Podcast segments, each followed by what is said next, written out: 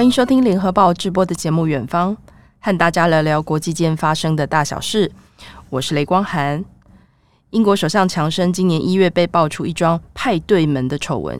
就是说，首相官邸在二零二零年的英国封城期间办了一场自带酒水的派对。我们在台湾的新闻蛮常看到强生的消息，但是令人有印象的不是丑闻，就是他不修边幅的样子。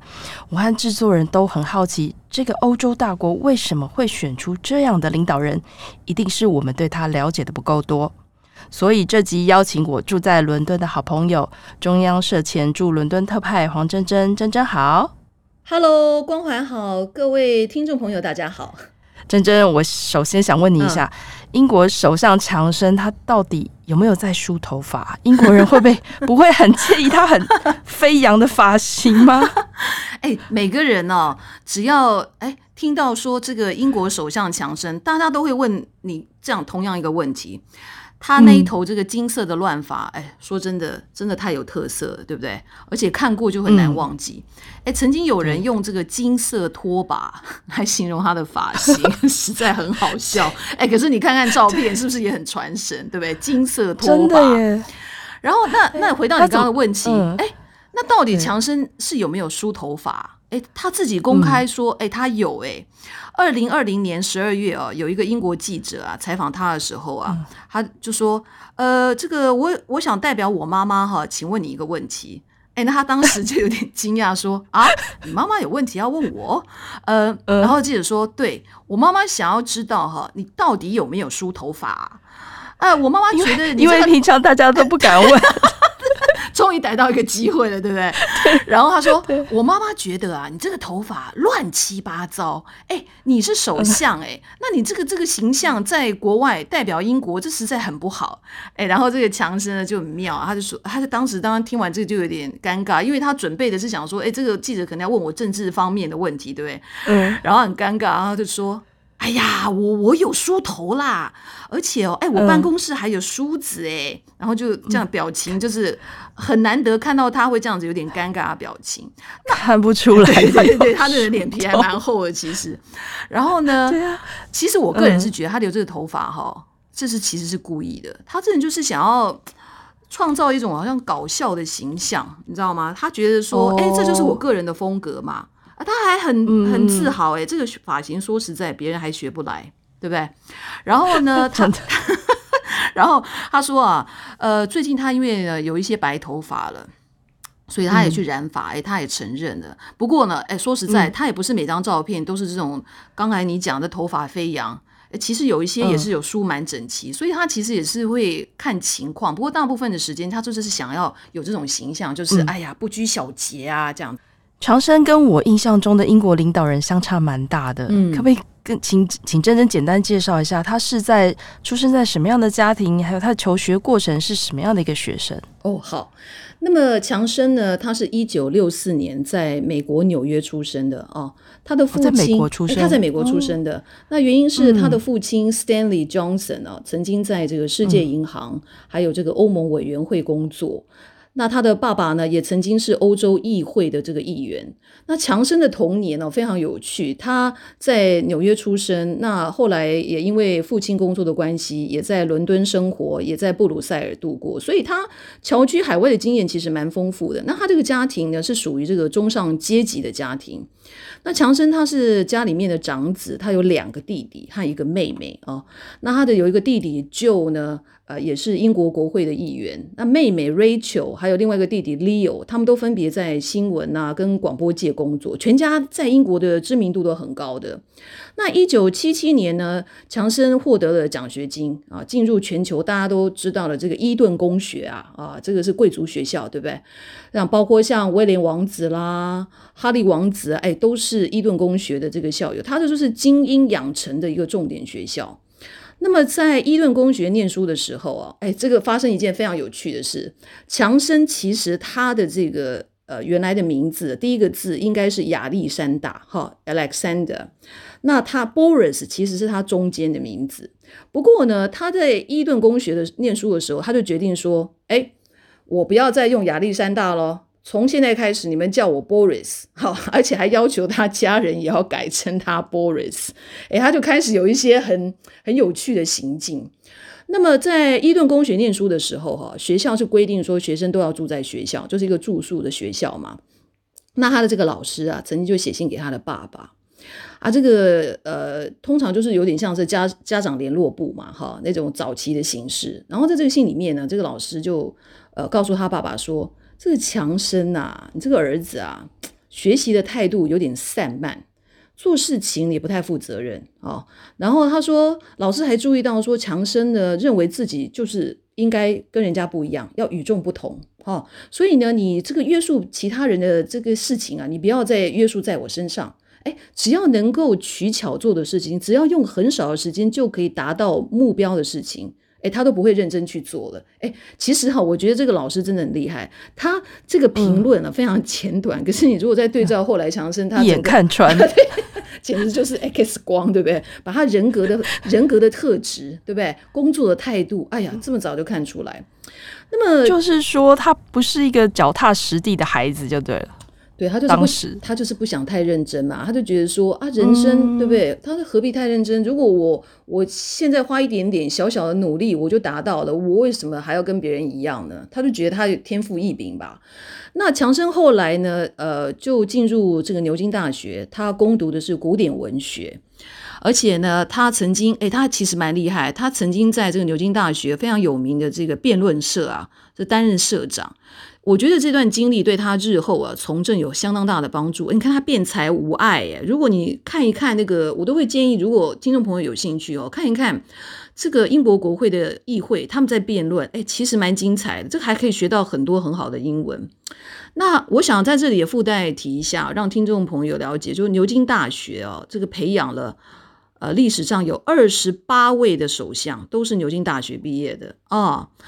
对，像包括在二零一零年到二零一六年担任首相的这个卡麦隆啊，哎，其实就是强生在伊顿公学的同学，哎，所以真的蛮厉害，哎，不过因为是这样的，我我因为我先生是剑桥大学教授，所以剑桥大学也是很厉害的啦，哎、嗯，厉害的地方不一样，对对对对，这 这个这个全世界呢得到诺贝尔奖最多的啊，就是剑桥大学了，好，不好意思，补充一下，嗯、那。强生，强生的妹妹 Rachel 曾经就说了哦，他们一家人真的口才都非常的好，啊，常常在这个媒体上曝光。他妹妹曾经就在一个纪录片里面，这纪录片要拍强生这个人，然后他就说他哥哥啊，从小的志愿是什么？你猜猜看，从小的志愿啊，他说我哥从小的志愿就是要当世界领袖。诶，你现在看看他。当这个英国的首相，哎，这也算是达成他心愿了吧，嗯、对不对？你看，再怎么样都不可以随便这个放弃这个职位吧，嗯、是不是？那、嗯、那谈一谈他的私生活好了，就说，呃，强生这个人啊，嗯、还真是蛮多情的哈、哦，这个呃，女友也很多。那他有三段婚姻，目前这个是第三个太太。那他第二个太太呢，是个律师，是个大律师哈。他跟这个第二个太太 Marina 呢，生了四个小孩。哎，其实有一段时间大家都弄不清楚，说，哎，强生你到底有几个小孩？这个还是最近才真的，最近才搞清楚。他是不是还有还是不是还有一个私生子啊？哎，有有有。二零零九年的时候，他有一个外遇，嗯、生了第五个小孩、嗯、哦。然后呢，二零一八年呢，他就跟这个律师太太离婚之后呢，二零二一年就跟现在这个太太，这个太太呃 Carrie 呢，她之前是保守党文宣部的主任嘛。哦，两个人也是因为工作的关系，可能就呃两个人就感情好起来了这样子。嗯，那很年轻，对不对？比他很年轻，跟他相差非常多。嗯、哎，对对对，差至少二十岁以上。嗯、那他们两个婚前呢，呃，曾经在这个 Carrie 的公寓里面啊、嗯、大吵一架，哇，那个声音真的非常的大。嗯、当时这个。隔壁的邻居啊，就以为要发生命案了，你知道，还跟警方报案，这件事情还上了社会版的头条，你知道？哎呀，他这个人真是各式各样的版面都会有他，嗯、这个非常的特别。嗯、那强生啊，他是英国历史上第一位。在任内结婚的首相，嗯、哎，所以这其实蛮哎，他们两个还进度还蛮赶进度的。你看现在都已经生了一个儿子，嗯、一个女儿了啊。他的太太 Carrie 通常，嗯，我说，因为通常当了首相，可能都有一点年纪了，很少会再就是这么就不像他结那么多次婚，对对对对，而且还在结第三次婚。对对对，那当然就是前一次呃，这个 Tony Blair 当首相的时候，他太太是当时是第一位，不过他因为太太不是首相嘛，他也是在呃先生当首相的时候啊生了小孩，生了最小的一个儿子啊 Leo。那首相自己本人在当首相的时候结婚，哎，这就是历史上。不过他已经结第三次了啊，对不对？那他这个太太呢，其实就是很会运用啊、这个社群媒体啊。那他也很小心保护自己的小孩，不要让他们的脸曝光，就是要保护他们的隐私啦。那不过还是陆陆续续哈会公布一些这个他小孩的照片。他这个大儿子叫 Winfrey，他就会拍，比方说他的背面啊、侧面啊这样。哎，可是我觉得看那照片，大家有兴趣的话，可以看看那个他们的这个 I G 的他的账户哈，这发型跟他很像吧？很像，就是金色头发，而且就是你刚刚讲的非常蓬松奔放，然后大家就说、嗯、哦，这一定是强生的儿子，这个这个如假包换。我们很好奇，强生在从政之前他是做什么工作的？强生他牛津大学毕业之后呢，曾经有很短暂的时间，他做这个。呃，管理公司的顾问，不过这显然对他没有什么兴趣啊，所以他就转到新闻媒体发展了。那他第一份这个记者的工作呢，是一九八七年他在《泰晤士报》啊工作。不过呢，隔年就出包了，因为 一九八八年他因为写了一个假新闻啊，而且这假新闻还登在头版。后来呢，发现这根本就伪造的，这个报社简直是怒不可遏啊，就把他给开除了。不过这也没有让他这个停止追求记者梦啊，这个新闻媒体梦。后来他就加入这个英国保守派的报纸，叫《每日电讯报》。那他在加入这个报纸之后呢，呃，先从这个欧盟委员会，当时还是欧盟委员会啊，当特派员开始，从一九八九年一直做到一九九四年，哎，做得还不错。后来呢，报社就把他升为这个助理的编辑。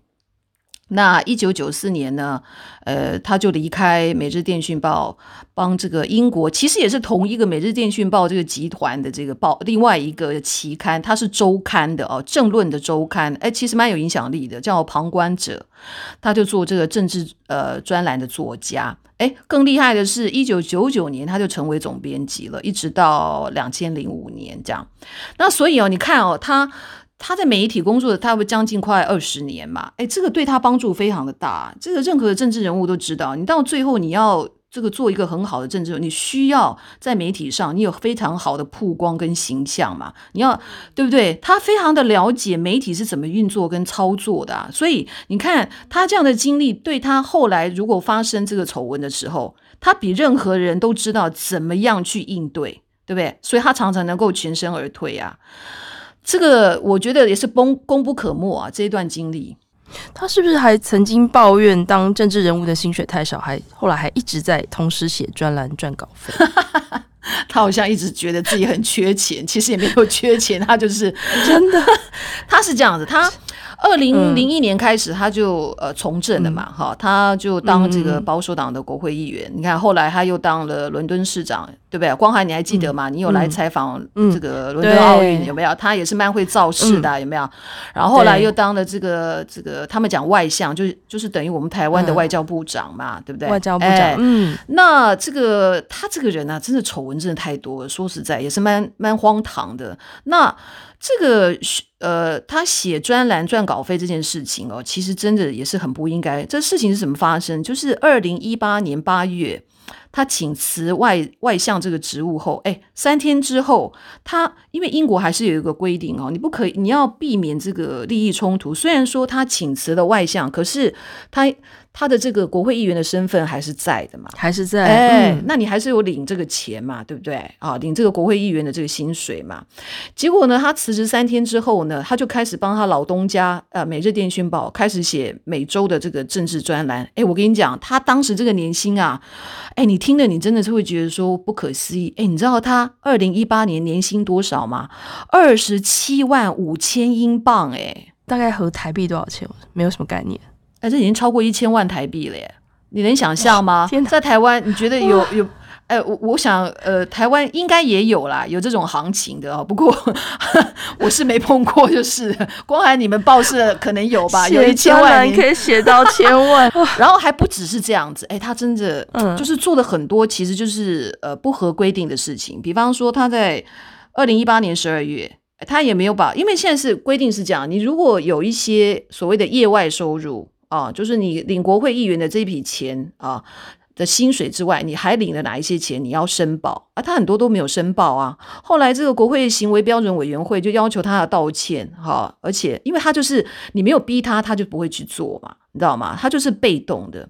不过讲到这里呢，我还想要把他有一些争议的事情，还是让大家大概约略了解一下。就是说他在当这个伦敦市长的时候，二零一四年啊。那当时陆陆续续伦敦发生了几场大规模的暴动，然后他就想要学这个国外，国外不是这个镇暴的时候都会用那个镇暴水车吗？啊、嗯，那英国都一直没有嘛。啊他当时就觉得说，嗯、这光靠警察也不行哈，然后我们来用一个镇暴水车吧。嗯，所以他就用这个三十二万两千英镑啊，买了三辆二手的哦，嗯、二手的镇暴水车。嗯哎，可是大哥就妙了，嗯、你要买这个要去镇压，哎、嗯，这个是一个非常重视人权的国家，这个不是你买了你就可以随便去用的、啊。结果他居然没有事先去申请授权，后来呢，这个当时的内政大臣就说，哦，这个是非法采购，不可以用。结果水车就留在警察局，哎，放到最后生锈了。你知道吗？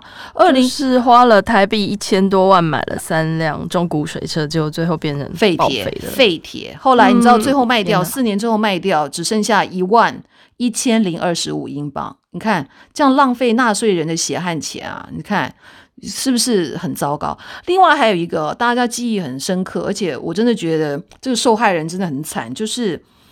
二零一六年，有一位这个伊朗籍的英国女士啊，好 Nazanin，那她嫁的是一个英国的先生，那她就带着她女儿呢回去伊朗探亲，哈，去看看家人啊，这样，结果她就被捕了，还被拘留了。然后，二零一六年的九月呢，这伊朗政府就说：“哎，当然这个罪名是假的啦，哈，不是真。你也知道，这集权国家有时候就是他如果要逮捕你，真的也没办法。然后他就这个政府就说，伊朗政府说：哎，你这个颠覆政府啊，就呃以这个罪名判他五年。”那家属就很心急，就是根本就不是事实，就是请政府要帮忙。哎，结果这个强生当时在二零一七年当外相，不但没有帮忙，还帮倒忙。他在这个国会啊接受质询的时候啊，哎，竟然错误的告知国会议员说：“哦，这个 Nazanin 呢，他是到伊朗去教教新闻学的。”哇，不得了了！哎，Nazanin 是说我是回去探亲的。那你现在怎么怎么、嗯、对不对？说他是、怎么乱讲一通？哇，结果不得了了！这个伊朗政府说：“哎、嗯，这是你自己外向自己讲的哦，再加五年，再关五年，就变十年。你看都疯掉了。”他的这个内政令的先生哦，结果后来。就很焦虑，你你把这个事情要关十年呢？诶，他的精神状况各方面真的很惨。那今年他的先生还曾经在首相府外面绝食抗议嘛，要求这个政府赶快救人。他觉得他太太可能撑不下去了。所以呢，我觉得这个政治人物啊，真的不要乱讲话，就是你的一言一行呢，可能会造成一些后果。我真的觉得也是要注意。好，然后你刚刚提到说他的这个写专栏，诶，其实也是有。呃，变成说他那那专栏呢？你说它重要吗？因为他不是写时事，他不是时事，可是他大家就很想知道他对很多事情的看法。结果他他就写的这个内容当中，其实也有发生过一些呃引人注意的一些争议。比方说，二零一八年的时候八月哦，他在这个专栏里面，他就写说，哎，那些穿你知道那些穆斯林哈的这个呃女士们，他们会穿那个罩袍嘛？哎，他居然说他们穿穿这个罩袍很像是那个银行的抢匪啊，然后还说。哎，真的很糟糕，你知道吗？然后他还说，哎，你知道有一些，比方说，你你你记得我们看那个呃阿在阿富汗，是不是有一些穆斯林的这个女士们，她们还会把脸也可以罩起来，对不对？因为他们罩袍有很多种嘛。那越保守的哈，可能他们就是连那个脸也罩起来。哎，你知道强生他在那个专栏文章里面说什么吗？他说他们穿这个哈脸罩这个脸罩啊，他说哎呀，看起来真的很奇怪。这个让人家看得很不舒服，还嘲笑他们说：“哎，他们穿这个脸罩呢，看起来很像信箱啊，信箱有没有？信箱我们就是那个。”我知道。哎呦，嗯、天哪！你说，天哪！所以他这样子一个评论的文章，当然是很多人就批评嘛，批评他哦。这个连保守党内部呃的资深的议员也说：“你怎么可以这样乱写？可不可以这样批评？”哎，他其实他都不在乎。哎，他其实就某一种层面呢，他引发写这个东西引发争议，这样很多人反而去看他那篇文章，知道吗？然后保守党对他完全没辙，就知道说：“哎，这样这样子是不对的。”可是拿他一点办法都没有。哦、嗯，这样听起来，强生真的。言行非常的突兀哎、欸，嗯、那他他这样，他到底有什么样的特质能够获得选民的支持？毕竟他现在是英国首相。对这个强生哦，我必须说，他跟一般传统的政治人物真的非常的不一样。他好像也没有所谓的形象的问题。我参加过几次他的记者会，还有他出席的活动，诶，他的口才真的非常的好，而且反应也非常的快。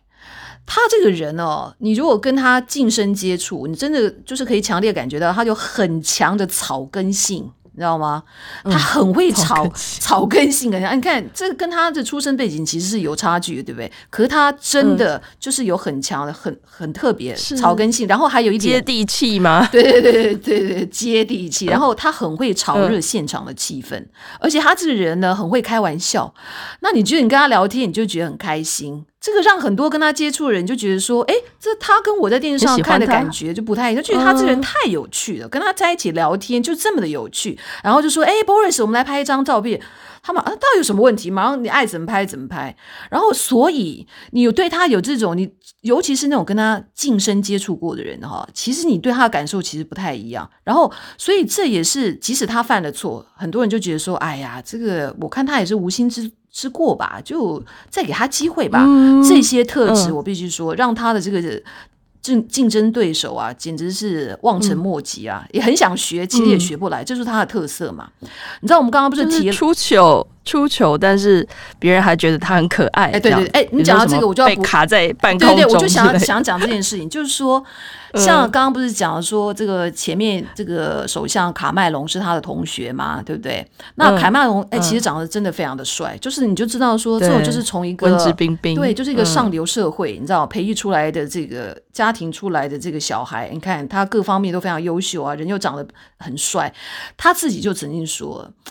他说啊，他对这个强生，其实我觉得讲这段话当中也是有点羡慕啊。他说哈、有些事情让这个其他政治人物感觉就是你觉得很丢脸，就想说完了，我形象毁了。诶，可是他说强生都能够化解这个尴尬，诶，他还能够不但能够幸存，而且诶丝毫都没有受损。诶，就我们就讲这个二零一二年他当这个伦敦市长，这个 有一次他要帮伦敦奥运造势，对不对？然后他幕僚就说，哎来来。你这个呢，一手啊，每一手就拿了一支这个英国国旗哦，来小国旗。对，我们从高空的缆线让你这样滑行一路下来哈，我们就安排记者在下面拍照啊，拍拍照啊，这个录影这样子。哎，结果没想到大哥。这个一路滑行到半空中就卡住了，而且一卡还卡了十分钟。然后幕僚看到那个影片 很好笑，对不对？幕僚就在那边替他捏把冷汗，想说糟了糟了，赶快转。哎，他后来想说，索性那掉就掉吧，就是干脆对不对？就在那边，然后媒体当然就是都播，哎，结果其实效果还挺好。这个媒媒体当然就赶快把这照片隔天。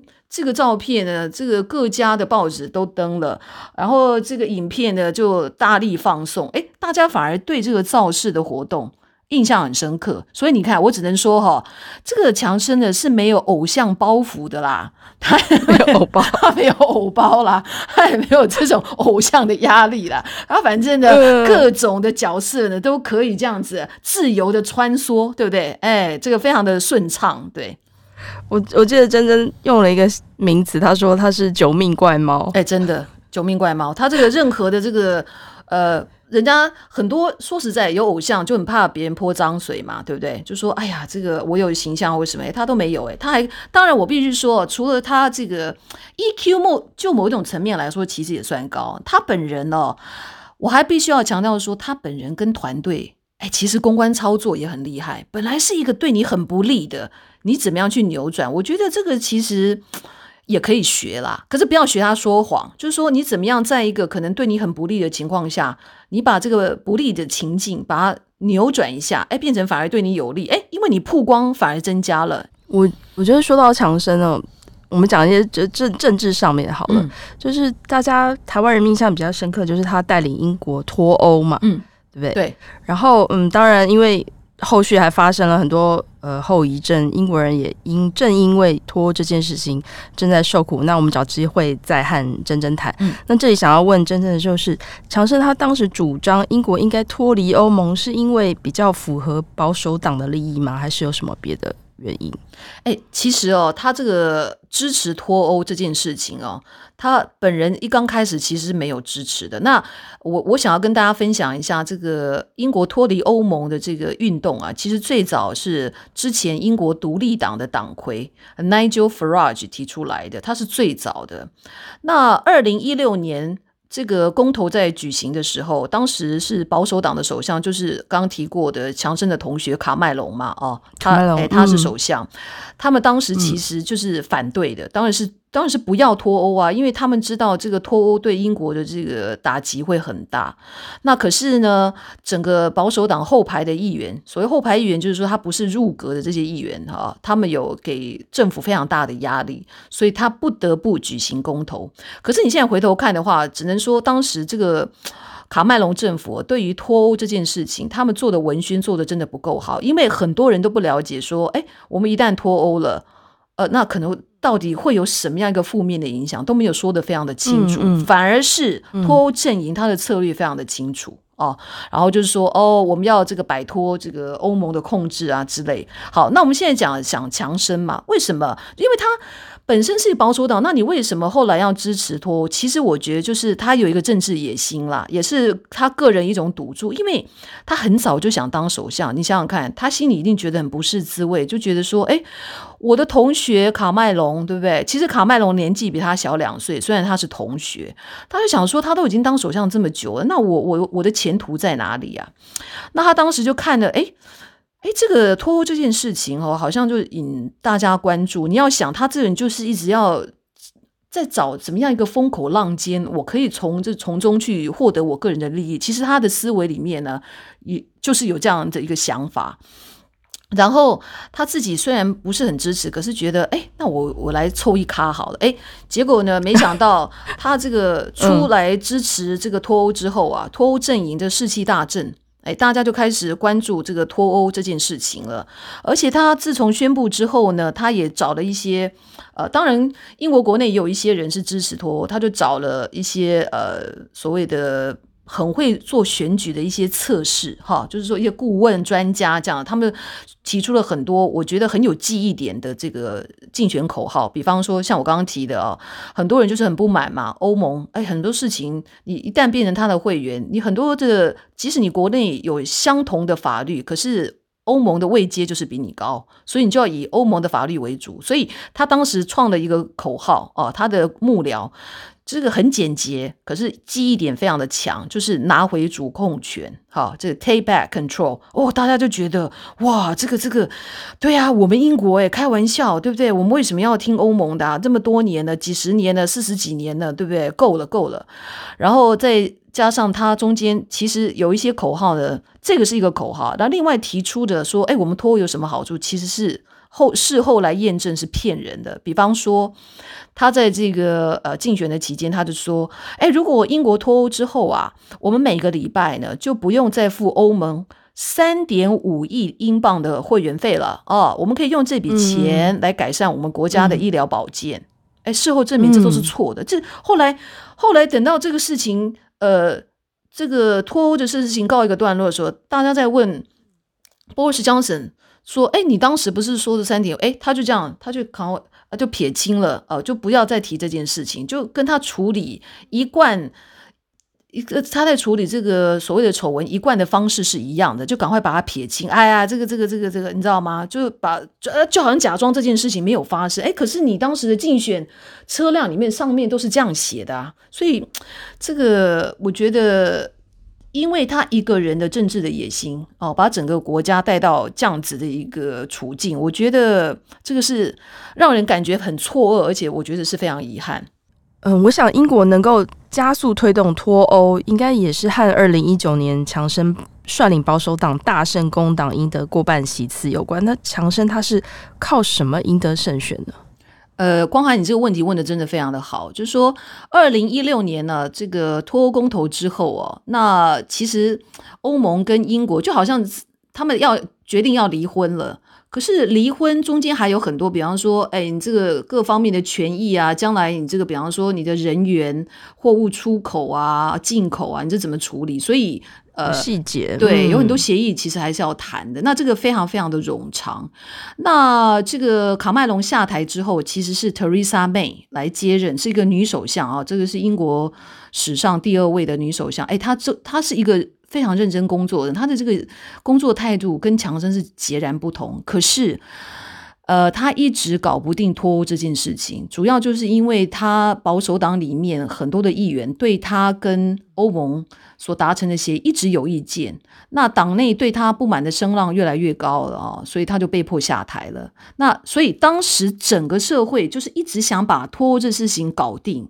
那你看强生就决定说：“OK，那我要出来竞选。”哈，因为他说他的口号其实非常的简单。二零一九，因为整个英国当时社会的氛围就觉得说这件事情脱欧如果再不搞定的话，我很多事情，比方说我到底我做生意的人，我到底是应该要下一步我要怎么去规划。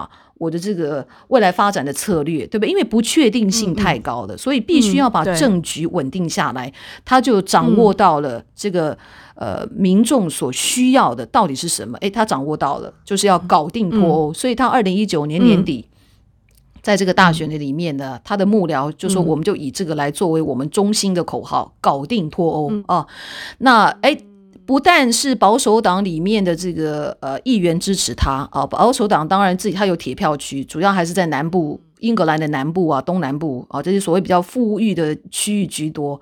这个口号呢，也连带的是在北英格兰跟这个中部英格兰这些呢，基本上都是他的反对党工党的铁票区啦啊，比较多啊，这个一般的这个所谓的。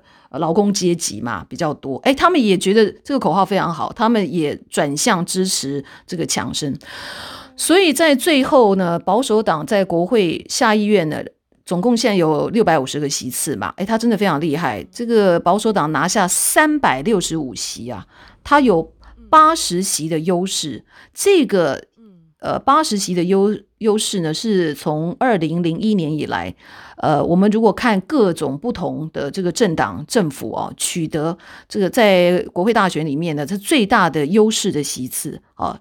第一个，他创的这个记录，还有另外一个记录，这个也是从呃柴契尔夫人担任保守党的党魁以来，保守党取得最多的优势的席次。所以你看，这个这个大选真的很厉害，这个可以说是强生重大的胜利，这个也奠定他在党内的这个领导的地位，所以他在保守党内这个声望就扶摇直上了。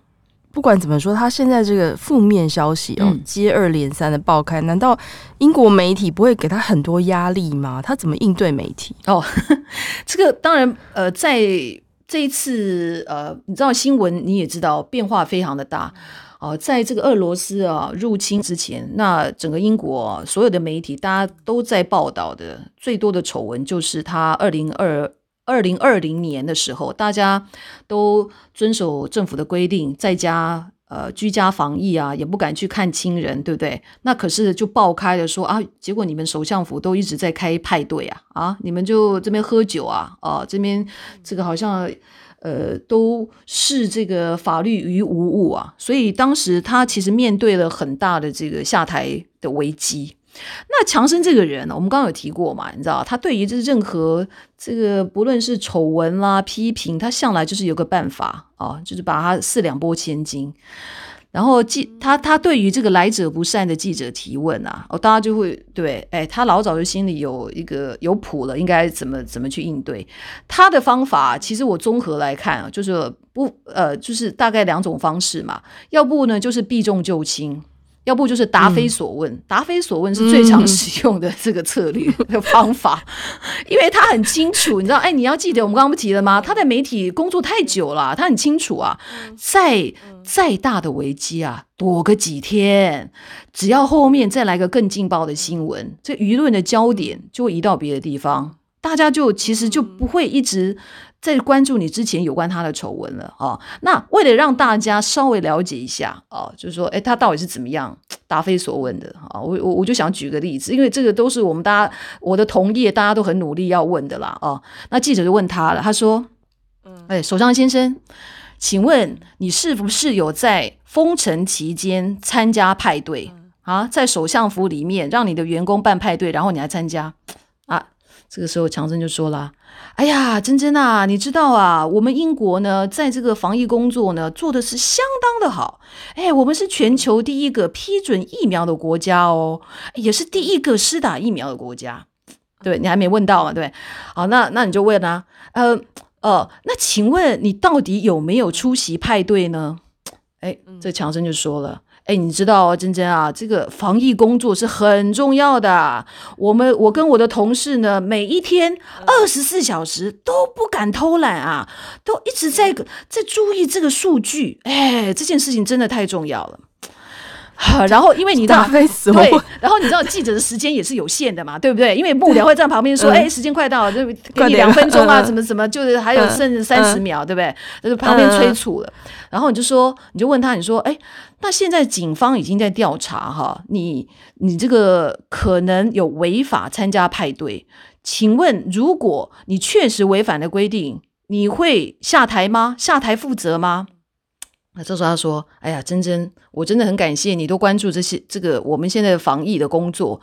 不过呢，我我我我是这样子，我有个原则，我不回答假设性的问题。哎，我呢一定会继续坚守我的工作哦。我们这个英国啊，还有很多重要的大事哈、哦，要我去处理。好、嗯哦，我们大家一起加油。嗯、好，就走了。哎，对，就走了。你也没问到，请问你怎么回去跟你的你的编辑交代？我说你到底有没有采访他？有。” 那有没有问到？呃，然后你就拨给你的老板，你的编辑说有也没有，因为 对，其实他就是没有回答。你说，你说作为一个记者，你挫不挫折啊？哎，我想，哎，我真的有问啊，可是他就是都都不怎么，都就是不回答。而且有一些记者其实问了你，反正你问五次十次都一样了，他就是他不想回答，他就是不会回答这样子。嗯、对，我记得网络有。流传一段影片，就是他应该就是你刚刚说，二零一八年他讲穆斯林的服装这个争议哦，嗯、然后很多英国记者就在外他家外面等着要采访他，嗯、然后长生就走出来，穿一个花短裤，然后端了一个盘子，上面放了很多茶杯，对，对然后说：“哎，大家来喝茶，大家来喝茶。”然后他记者问，他说：“喝茶，喝茶，喝茶。”然后。就就逃走了，对呀，对，你看他是不是很厉害？他就是对，要嘘寒问暖，对，然后你们好辛苦哦，在外面等那么久，什么什么的。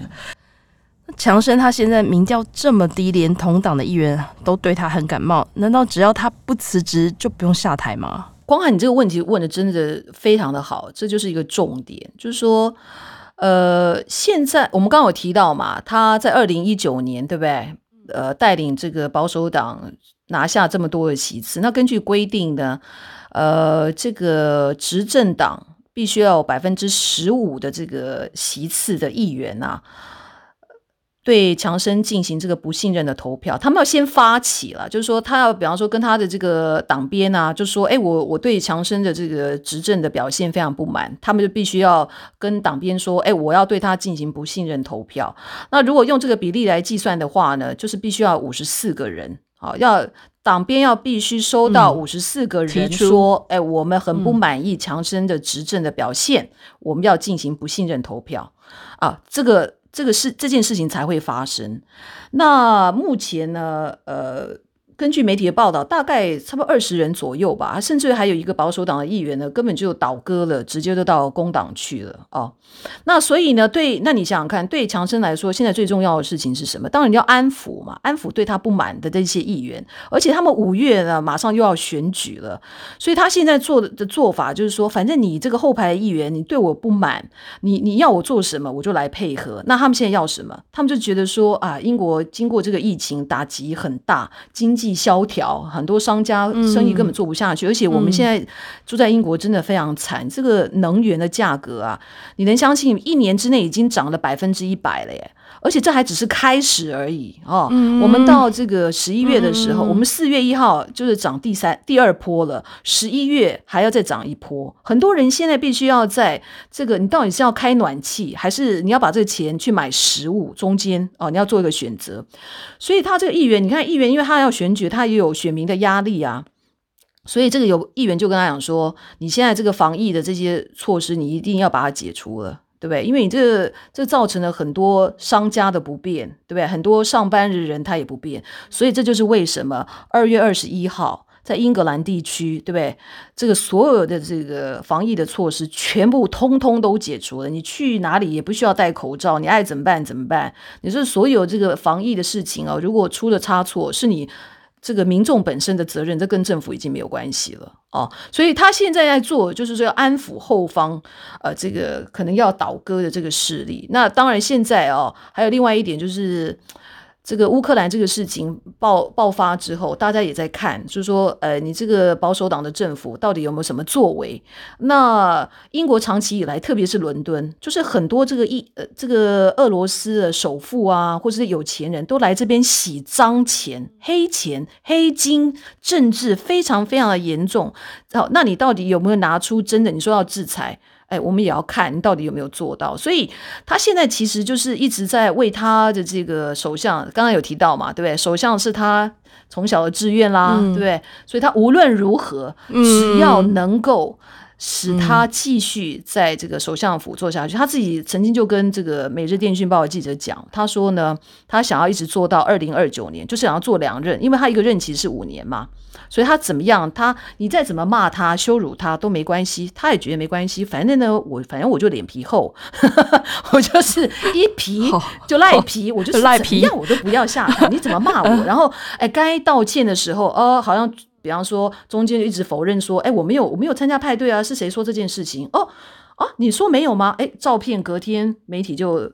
呃，有人爆料就登出来了，哎，影片也出来了，呃，哎呀，其实我是谴责这个行为的哦，哎，这个这个也是不好的，哎，直到大家 这个呃都把证据拿出来，哎，实在没办法，他只好说道，呃呃，真的很抱歉，他道歉。啊，我了解这个人民对我们这样的一个行为呢是不满的，呃，我我在这里表达歉意，可是他的歉意呢，不表示他会下台，所以这也是没用的啊。所以无论如何，大家在短时间之内还是不会看到呃这个首相下台这件这个新闻的。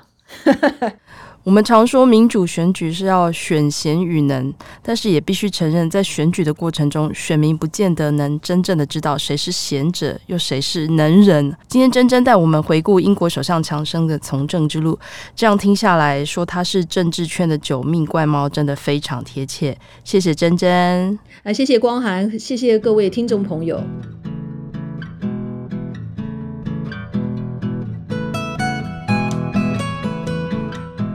感谢大家收听《远方》。如果想看更多深度的报道，请上网搜寻《联合报》数位版。我们下周《远方》再见。